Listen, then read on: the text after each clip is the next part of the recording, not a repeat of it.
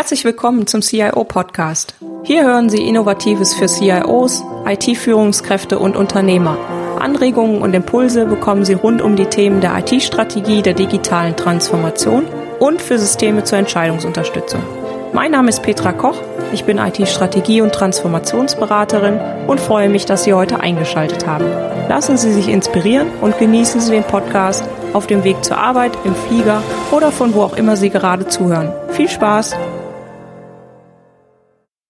Mit Professor Klaus Eckrich spreche ich in der heutigen Folge 5 über erfolgreiches Change Management im digitalen Wandel der IT-Organisation. Wir sprechen dabei über Herausforderungen im Change Management. Ebenso werden wir Werkzeuge, Instrumente und Verhaltensweisen kennenlernen, mit denen Sie Veränderungsprozesse in der IT als Führungskraft erfolgreich gestalten können. Im Jahr 2000 hat Professor Eckrich seine Beratungsgesellschaft Change House gegründet und berät seither Unternehmen und Führungskräfte zum Thema Change Management und Kulturwandel. Er berät, trainiert und coacht Geschäftsführer und Leitungsteams, die ihre Organisation verändern möchten und dabei ihre Mitarbeiter ins Boot holen wollen. An der Fachhochschule der Wirtschaft in Bergisch Gladbach ist Professor Eckrich seit 1997 tätig. Dort lehrt und forscht er zu den Themen Führung, Change und Projektmanagement und Kommunikation. Zuvor war er in der Führungskräfteentwicklung am Universitätsseminar der Wirtschaft Schloss Kracht tätig. Nach seinem Studium der Volkswirtschaft an der Universität Mainz wurde er dort am Lehrstuhl von Professor Rolf Peffekofen, der Mitglied des wissenschaftlichen Beirats beim Bundesministerium der Finanzen ist, promoviert. Für den Inhalt der heutigen Folge passt das folgende chinesische Sprichwort, da es auch in IT-Organisationen immer wieder anzutreffen ist. Wenn der Wind der Veränderung weht, bauen die einen Mauern, und die anderen Windmühlen. Viel Spaß! Was sind typische Change-Projekte, mit denen die IT zu tun hat? Die IT ist eigentlich in fast allen Change-Projekten des Unternehmens beteiligt, wie zum Beispiel bei der Einführung der Projektorganisation oder zum Beispiel Verschmelzung von Unternehmenseinheiten. Die aktive oder gar führende Rolle übernimmt die IT in der Organisation bei, Projekten wie Einführung von ERP-Systemen, zum Beispiel SAP R3 oder wir kennen das auch von der Zusammenführung unterschiedlicher IT-Plattformen im Unternehmen. Die Einführung von Prozesssteuerungssystemen in der Fertigung oder zum Beispiel auch, höre ich von meinen Studenten oft, die Migration von äh, großen Datenvolumina in andere Systeme. Innerhalb äh, des Unternehmensbereichs IT, also der Organisation IT selbst, gibt es Change-Projekte, zum Beispiel wenn die IT aufgesplittet wird, etwa äh, durch, bei organisatorisch direkter Unterstellung äh, unter eine Unternehmensdivision oder unter die Business Units, oder wenn genau das Gegenteil gemacht wird, also die Zentralisierung der IT durch Herauslösung aus den äh, Business Units. Ein Dauerthema ist auch das In- und Outsourcing der ganzen IT äh, oder auch nur von Teilen der IT. Ja, ja. Das ist ja vor allen Dingen in den letzten Jahren sehr stark betrieben worden. Ne? Was sind denn ja. in diesen Change-Projekten typischerweise so Friktionen, die auftreten können, mit denen dann IT-Führungskräfte wiederum umgehen müssen? Ja, da gibt's einiges an Friktionen. Also zum Beispiel sehen wir bei den internen Kunden der IT ähm, Friktionen in Form von Desinteresse, zum Beispiel weil das bisherige System ja gut läuft. Manche Mitarbeiter lieben ihre selbst gebastelten Excel-Listen. Äh, wir sehen das bei Unverständnisveränderungen bei den Usern in den IT-Systemen. Es gibt Misstrauen gegenüber den Neuerungen oder auch Angst vor Transparenz Transparenz, wenn alles dokumentiert und verfügbar gemacht wird, bis hin zu passiver oder aktiver Verweigerung. Interessant für mich ist immer wieder zu sehen, dass Umfang und Friktion unterschätzt werden, vor allen Dingen von den Führungskräften. Ähm, ich sehe das schon bei meinen jungen Studierenden in der Wirtschaftsinformatik, die sich das gar nicht so richtig vorstellen können, aber auch bei erfahrenen IT-Managern, die zwar das schon erlebt haben, aber irgendwie nicht so richtig verstehen, was okay. da passiert. Also weil das vielleicht auch eher auf der Beziehungsebene oder häufig Gründe sind, die gar nicht in der Technik liegen. Oder? Ja, genau. Das hat mit Technik ja eigentlich gar nichts zu tun. Mhm. Das heißt, die Leute schauen dann so ein bisschen genauer auf die auf die Technik, aber nicht genauer auf das, was um sie herum passiert. Sozusagen. Genau, ne? ja. Ne, der Fokus ist einfach zu sehr auf der Technik. Ja. Ne, das Verliebtheit in die Technik. Ne? sehr gut. Was sind denn dann so absolute Extremfälle, die man in solchen Change-Projekten ja durchaus mal erleben kann? Äh, sie haben wahrscheinlich die negativen Extremfälle im Auge, würde ich mal Vielleicht vermuten. Vielleicht auch die ja. positiven, ja. Also ja, also sehen wir selten oder sehe ich seltener durch meine Arbeit. Ich wäre meistens bei den negativen sagen wir, zu Rate gezogen. Also ein ganz besonders in Erinnerung gebliebener Fall ist für mich die Einführung eines Fertigungsleitstands. Das war, die Firma hatte eine überzeugende Konzeption. Aus Sicht der Geschäftsführung wurde die dringend benötigt und die war auch teuer. Ja. Aber bereits drei Wochen nach der Einführung wurde der Fertigungsleitstand nicht mehr benutzt. Die Mitarbeiter arbeiten weiter mit ihren Insellösungen und das Unternehmen hat massive Probleme mit seinen Kunden, aber einen tollen Fertigungsleitstand. Extrem für die Mitarbeiter sind sicherlich auch Situationen, in denen der IT-Bereich geschlossen wird und IT-Services zum Beispiel über indische Tochterunternehmen abgerufen werden. Und wenn dies dann schief geht, wird die IT mit neuen Leuten am heimischen Standort wieder aufgebaut. Mhm. Aber das sind dann wirklich ja auch Extremfälle, die die Mitarbeiter sehr stark belasten. Ne? Mhm. Also ja. jetzt zum Beispiel ähm, den Fall, den Sie beschrieben haben, finde ich sehr interessant mit dem Leitstand. Hat man denn da mal geforscht, woran das denn liegt, dass der einfach nicht verwendet wurde? Ja, also die, die, äh, Beratung war sehr gut und es war ein sehr gutes Konzept, aber die Mitarbeiter sind einfach nicht willens, sich mit einem neuen Instrument und mit einem neuen System auseinanderzusetzen. Die Kultur ist, äh, ist denn geradezu diametral entgegengerichtet. Die Leute wollen einfach mit den eigenen Werkzeugen mhm. arbeiten und vertrauen dem neuen Werkzeug nicht. Also auch so ein bisschen so ein klassisches Not invented here ja. Syndrom. Also so nach dem Motto, was ich nicht selber gebaut habe, das nutze ich auch nicht. Genau, ja. Mhm. Mhm. Okay, ja, das hat man ja gerade auch in der IT häufig. Und dann werden dann doch eher die alten Systeme nochmal, auch wenn sie vielleicht schon eigentlich längst abgelöst werden müssten, weiter betrieben, weil man einfach, ich sag mal, so ein bisschen Sorge davor hat, sich auf was Neues einzulassen. Ja, und die Leute hängen da dran ne, und es mhm. hat ja immer gut geklappt damit ja, ja. und da ist man mit vertraut. Ja, ne, und, ja, dann, und auch identifiziert. Ne? Also, ja. also wir haben ja jetzt einiges gehört zu den Change-Projekten, was die ITler und IT-Führungskräfte da so erwarten kann. Jetzt stellen wir uns mal vor, eine neue IT-Leitung wird berufen, um die IT-Organisation zum Beispiel eines mittelgroßen bis großen Unternehmens für die Herausforderungen der Digitalisierung fit zu machen. Also zum Beispiel engere Arbeitsweise, Zusammenarbeit mit dem Fachbereich, schnellere, flexiblere Arbeitsweise an der Kundenschnittstelle. Das heißt, es darf alles nicht mehr so lange dauern wie bisher oder so wasserfallartig entwickelt werden, sondern es sollen agile Vorgehensweisen auch benutzt werden. Was erwartet diese IT-Leitung typischerweise wenn sie jetzt so, so eine Veränderung in der IT-Organisation durchführen soll und was im Extremfall? Also das ist eigentlich in jedem Unternehmen ein bisschen anders, aber man kann so grundsätzlich sagen, dass äh, der IT-Leiter sich auf folgendes Szenario einstellen kann. Also zum einen will die Unternehmensleitung äh, logischerweise schnelle Ergebnisse sehen. Das heißt, der Erwartungsdruck ist groß, der Erfolgsdruck ist groß. Zum anderen wird der IT-Leiter äh, wird er es mit Altlasten zu tun haben. Das heißt, er wird eine Situation vorfinden, in der jeder sein Ding gemacht hat vorher, mhm. bevor er kam. In der Vergangenheit wurde vieles liegen gelassen, das jetzt schnell nachgeholt werden muss. Okay, so also die alten Sachen nochmal schn ganz schnell dann aufräumen, die vielleicht schon fünf Jahre irgendwo liegen. Ja, und die eigentlich gestern schon hätten, vorgestern schon hätten erledigt sein sollen. Mhm. Dies betrifft auch seine eigene IT-Abteilung als auch den Kreis seiner internen Kunden. Er wird Kolleginnen und Kollegen in seiner Abteilung und in der Organisation finden, die auf völlig unterschiedlichem IT-Kenntnisstand sind und die eine entsprechend unterschiedliche Akzeptanz für Neuerungen mitbringen. Ja, und im Extremen muss er sich dann vorbereiten auf oder einstellen auf äh, potenzielle Friktionen Reaktionen. Er wird es bekommen mit Starrheit und Selbstzufriedenheit bei vielen Kolleginnen und Kollegen. Formen der Ablehnung wird er finden äh, oder vielleicht sogar Phasen, in denen sich Desorientierung und Frust ausbreiten. Mhm. Also dass die Mitarbeiter sich dann auch so ein bisschen gedanklich von dem Change-Projekt verabschieden. Genau, ne? ja. Okay. Mhm. Jetzt ist das natürlich eine, eine Aufgabe, wenn man da dann steht. Also wie kann denn jetzt so ein äh, CIO oder eine IT-Führungskraft dem begegnen? Wie sieht so ein Change-Werkzeugkoffer aus, aus dem sich die Führungskraft bedienen kann? Ja, also da kann sich der CIO aus dem ganzen Arsenal an brauchbaren Werkzeugen bedienen. Also ich ne, beginne mal mit dem Fach des Koffers, in dem sich die Spezialwerkzeuge für das Change Management befinden. Ja. So an erster Stelle fällt mir da ein, äh, so die, das Instrument ist unter dem Namen Veränderungskurve bekannt. Ja, das hilft, sich besser auf die Bedürfnisse und Reaktionen der Menschen, die von der Veränderung betroffen sind, einzustellen. Mhm, wie funktioniert das? Ja, es gibt so einen, einen typischen Ablauf, äh, den Psychologen bei Menschen Menschen festgestellt haben, mhm. wenn sie auf Veränderungen treffen.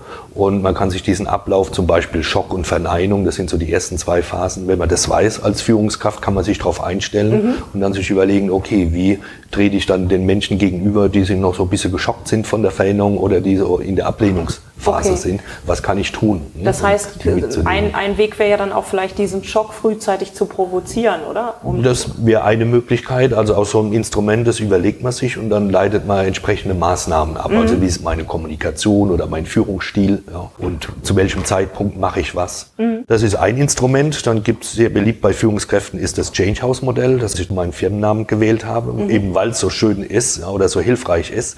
Das Change House mit seinen vier Zimmern, Selbstzufriedenheit, Verweigerung, Verwirrung und Erneuerung hilft des ganzen Teams, Change-Teams, die Friktion der Veränderung in der Organisation besser einzuschätzen. Das heißt, aus dieser Einschätzung lassen sich dann spezifische Führungsstrategien von dem Team, CIO und sein Change-Team ableiten. Mhm, okay. Es gibt weitere Change-Werkzeuge, zum Beispiel das bekannte Modell von Kurt Lewin äh, oder Modelle, die helfen, die Komplexität von Veränderungsprozessen richtig einzuschätzen. Mhm. Das ist der Spezialwerkzeugkoffer. Es gibt dann aber zwei weitere Fächer in dem Werkzeugkoffer. Ja. Es gibt eine gut gefüllte Toolbox an Allgemeinmanagement-Instrumenten, die professionelle Handhabung vorausgesetzt, die Führung von Veränderungsprozessen wirkungsvoll unterstützen. Mhm. Ich denke da an die Veränderungsvision und das Werkzeug Strategie oder ich will auch nennen hier Planungswerkzeuge oder das Projektmanagement, das auch sehr hilfreich ist. Also das sind quasi so weil die, die Management-Klassiker. Die Management-Klassiker, ne, mhm. die auch in, den, in die Toolbox gehören und die man im Change Management äh, wirklich gewinnbringend anwenden kann. Und es gibt ein drittes Fach meiner mhm. Meinung nach,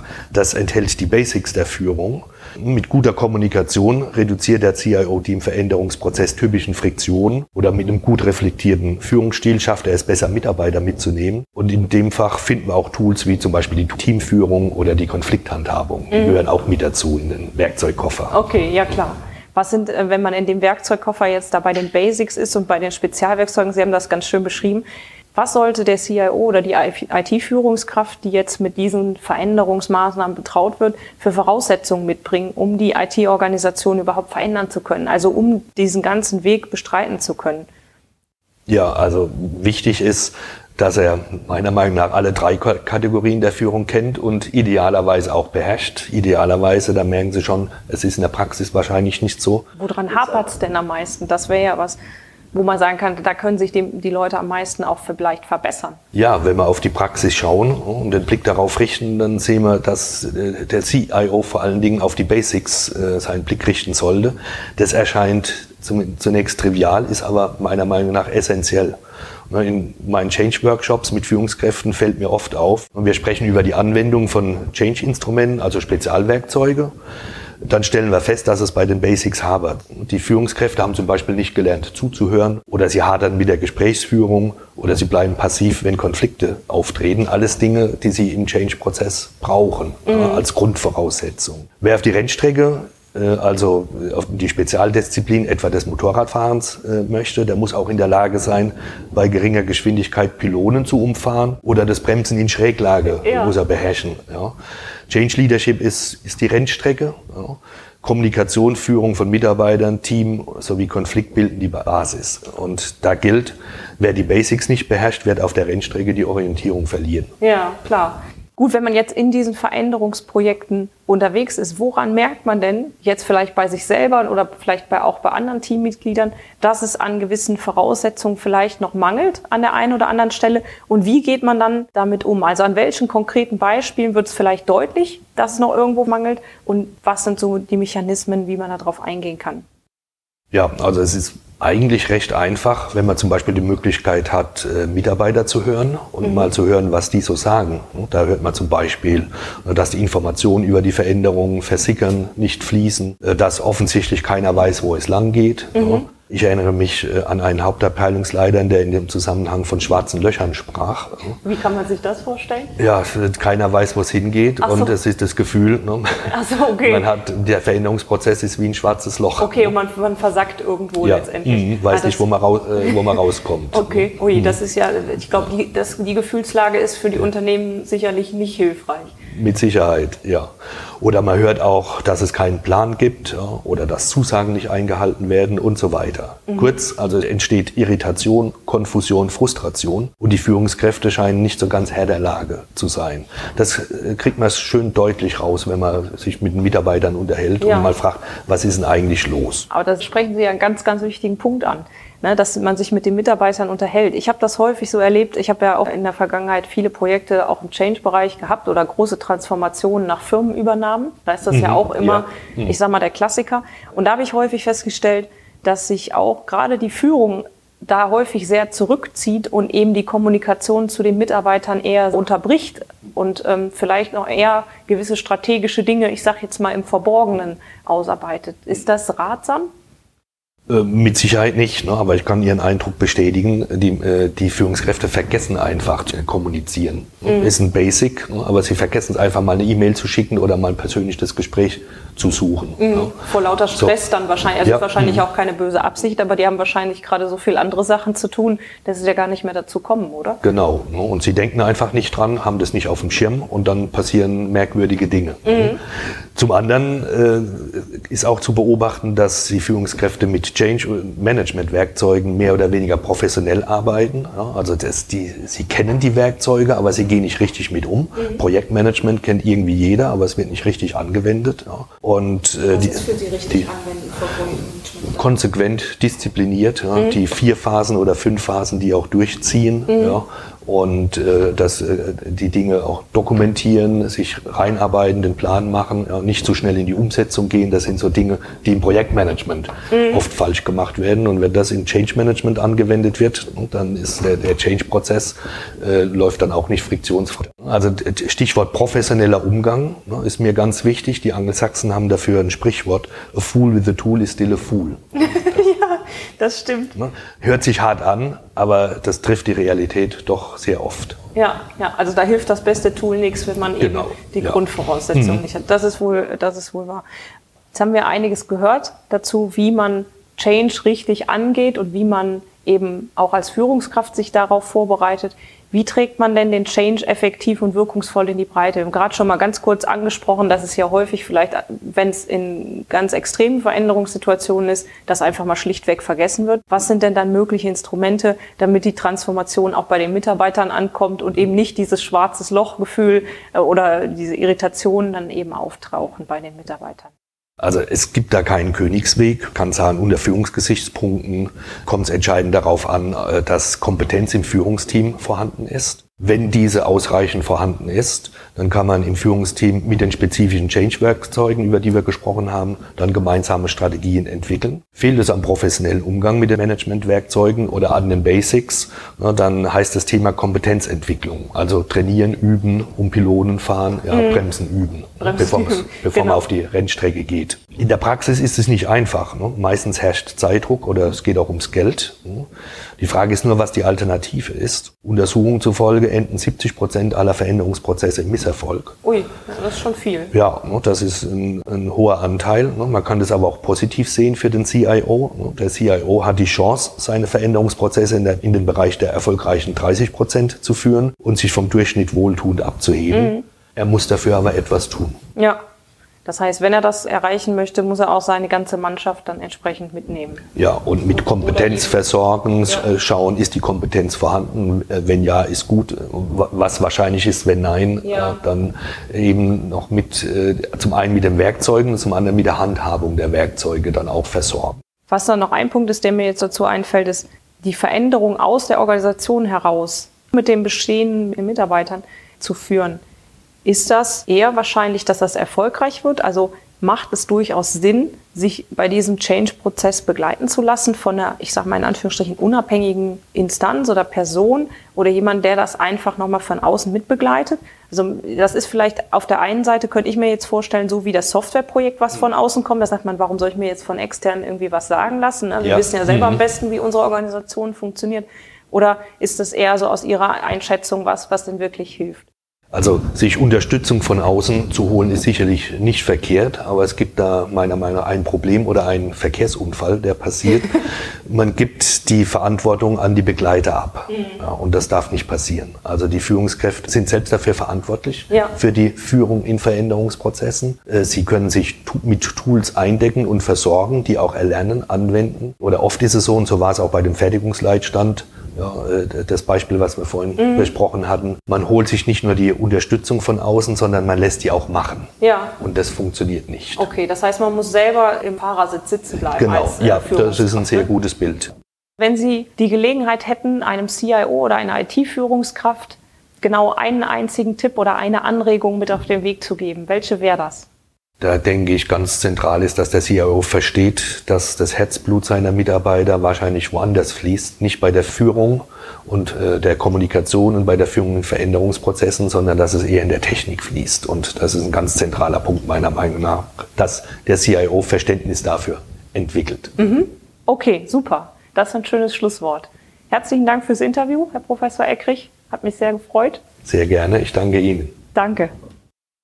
Alle Shownotes mit Details zu dieser Podcast-Folge und dem transkribierten Interview sowie Links zu den Aktivitäten von Professor Klaus Eckrich finden Sie unter www.cio-podcast.de slash CIO 005. Herzlichen Dank fürs Zuhören. Sie hörten den CIO-Podcast mit Petra Koch. Wenn Ihnen der Podcast gefallen hat, freue ich mich über eine Bewertung bei iTunes. Sie helfen damit, den Podcast bekannter zu machen. Alle Shownotes zum Podcast finden Sie unter www.cio-podcast.de.